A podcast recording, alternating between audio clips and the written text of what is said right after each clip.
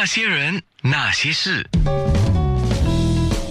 那些我们一起笑的夜，流的泪。那些人那些事，跟易家阳老师提起了孙燕姿的遇见，忍不住还要提另外一些歌。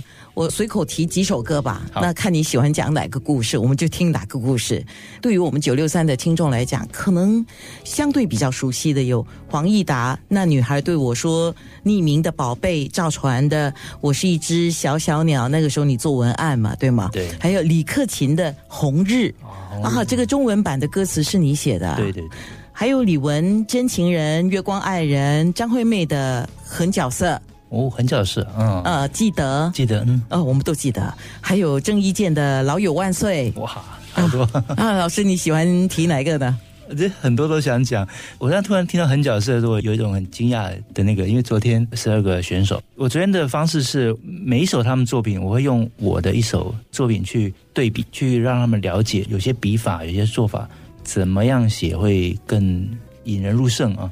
好像是有一首快歌，然后我就说，你这个如果是我写狠角色那个笔法，你来看一下，你会发现自己有哪些地方可以改变。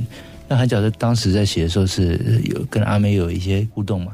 阿妹后来就很开心，她好像给了我一个外号叫做“嘉阳居士”。为了做他那一张记得那张专辑，其实我是整个月吧，反正不是在家里。就在录音室，所以叫家养居士，就是这样来的一个外号。其实刚刚也提到黄义达，我也很有感觉了，因为义达他当时我是帮他设计的三部曲，那女孩对我说显微镜的爱情，就是有三首歌，帮他设计了一个故事。那女孩对我说，其实是很痛的一首歌曲。义达外表是一个孩子，很漂亮的脸孔的男生，可是他心里面其实在他人生里面就有很多感动的事情。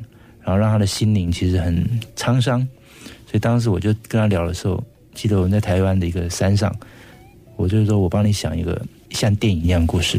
我说你是一个老灵魂呢，你是心里面是老灵魂，你想的事情都太成熟了。后来就创造出，其实显微镜的爱情是先开始，慢慢变成那女孩对我说，一路写下去她的故事，很记得那段两千多年的的时光。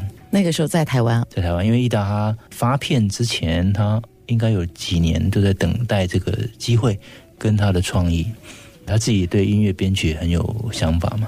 我在文字跟故事上就帮他设想了这个故事。是啊，如果刚才我们提到的很角色，你一下子想不起的话，这个节奏就是了。你记得吗？张惠妹唱很角色，然后就是在那张《记得》专辑里面，其实《记得》是另外一首我们很喜欢的歌。后来呢，林俊杰自己也拿回来唱嘛，他们唱的感觉都不一样。等一下我们会说到林俊杰的另一首歌曲，那就是《修炼爱情》。那说到黄义达，那女孩对我说，这首歌应该也是你非常熟悉的一首歌。那些人，那些事。